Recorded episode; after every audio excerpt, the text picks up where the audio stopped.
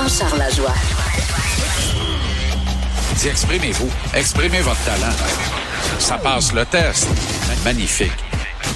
Jean-Charles Lajoie. Oh ouais, ouais, ouais, ouais. Quoi? Ça va bien, Jean-Charles?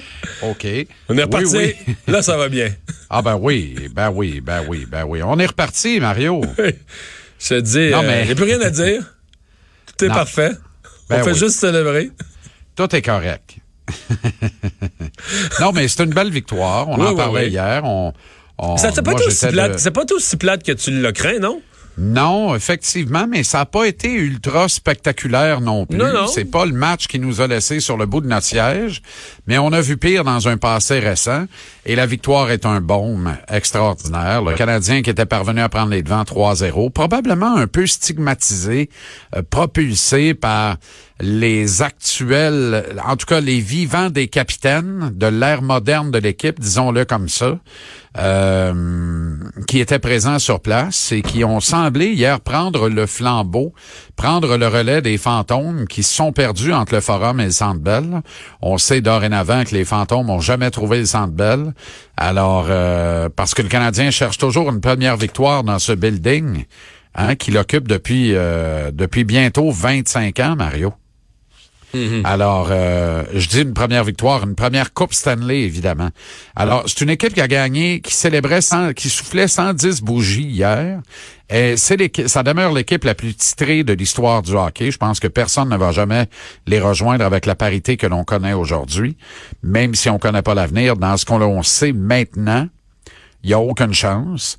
Et, euh, et sauf que les 24 Coupes Stanley ont été gagnées dans les 80 dans les euh, dans les euh, 84 premières années d'existence de l'équipe. c'est plus tranquille là, dans les dernières décennies. Ça fait 26 ans, plus d'un quart de siècle, il s'est rien passé. Cette année. Alors, du côté de la Coupe Stanley, en tout cas. Mais hier, c'était un bon match.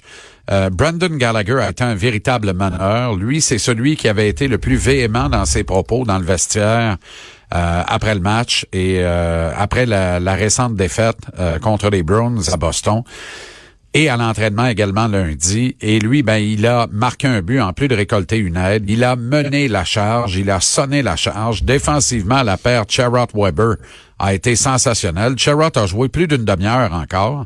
Dans les trois derniers matchs, il a joué plus de 29 minutes en moyenne. Et depuis le 20 novembre, il joue plus de 26 minutes en moyenne. Ben Charrot, Mario, là, qui devient une acquisition époustouflante de Marc Bergevin dans les circonstances. là.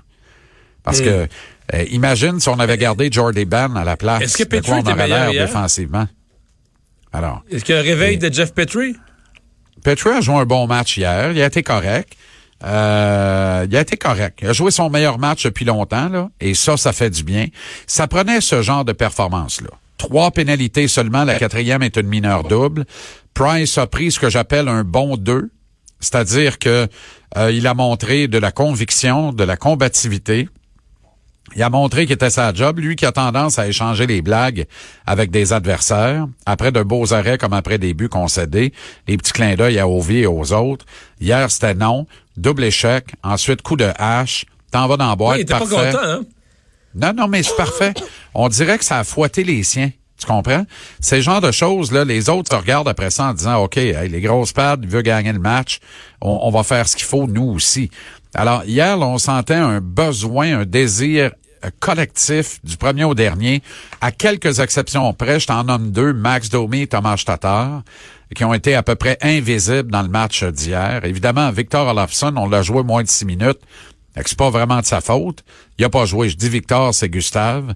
Euh, de le comparer à Victor, là, c'est un blasphème. C'est une recrue formidable. Victor Olofsson. Gustave, lui, c'est plus compliqué. Il est reparti à Laval après le match, d'ailleurs. Euh, parce que probablement que Marc Bergevin a dit, bon, mais tant qu'elle niaisait de même, on va aller le faire jouer régulièrement en bas. Alors, voilà un gars qui est arrivé avec euh, plein de bonnes intentions et qui repart plein de doutes en disant, ben, probablement que je suis pas fait pour cette ligue-là ou, tu sais, je jouerai jamais dans cette ligue-là, mais peu importe. En même temps, c'est pas euh, c'est pas une école de renforcement euh, pour les âmes sensibles la Ligue nationale de hockey. Donc Claude Julien pas de cadeau à faire à personne, mais mettons que l'échantillonnage d'Olofsson dans les trois matchs est, est assez mince, merci, avec euh, Il a pas joué, en- quand tu cumules le- le- son temps de jeu des trois matchs, il a pas joué la moitié du temps qu'a joué dans le seul match d'hier, Ben. Ouais, ça donne une Alors, idée. ça n'a pas de bon sens. Euh, Parle-moi, de- qu'est-ce que tu comprends des, euh, des expos? Est-ce que le, le projet de, de, de, de- de club de baseball en deux villes, là, euh, de, de garde partagée, c'est tout abandonné pour l'instant?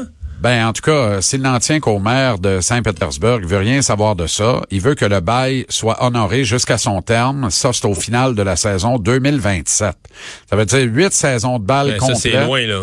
Ben oui, à jouer dans le Tropicana Field, qui est un lieu totalement inhospitalier, beige au possible, plate à mort, dans lequel ne se sont pas entassés une misérable moyenne de 14 400 spectateurs par match au cours de la dernière saison, en dépit de 96 victoires et 66 défaites des Rays. Imagine-toi. Alors, C'est incroyable, hein? Ah, Une ben, équipe gagnante comme ça. euh, c'est épouvantable. Pas de public. C'est épouvantable. T'as, t'as, t'as flirté avec les 100 victoires, ce qui est exceptionnel au baseball, puis t'as pas attiré 15 000 spectateurs en moyenne par match. C'est un blasphème, mais le maire tient à ce que le bail soit honoré exactement comme il a été signé, et il dit le club fera bien ce qu'il veut à partir de 2028. S'il veut construire un nouveau stade et qu'il y a une entente, il le fera. S'il veut déménager, il le fera. Mais nous sommes une communauté baseball, mon œil, et on veut que le bail soit honoré tel quel. On veut rien savoir d'une garde partagée. Nous ne sommes pas divorcés, Mais- mais- mais quand il avait on fait, n'est pas en garde partagée. Mais quand il avait fait l'annonce, le baseball majeur, ou avec les, gens de Montréal, les gens de Tampa Bay, il avait pas mis le maire dans le coup. Me semble. Il me semble qu'à l'époque, on nous disait que le conseil municipal ou le maire était dans le coup. Ben, pas dans le coup, mais on disait qu'ils étaient favorables. hein. Évidemment, à beau mentir qui revient de loin, ou qui arrive de loin, devrais-je dire, mais je dis pas qu'on nous a menti non plus. Euh, tu sais, il y a bien des affaires qu'on contrôle pas dans ce dossier-là. Il y a bien des détails qui nous manquent, Mario. Mais euh, force d'admettre que le maire lui tient la ligne dure, veut rien savoir. Si tu veux mon avis, c'est une bonne nouvelle. Moi, régner en partage, je veux rien savoir de ça. Tu sais, euh, tu partages les, les expos avec les Rays. Tu fais quoi arriver en série? Le club Non, des en octobre. des questions, il y en avait plein, là. Tu comprends? Alors, moi, c'était pas un projet qui me plaisait, mais je me disais, tant qu'à rien, prenons ça.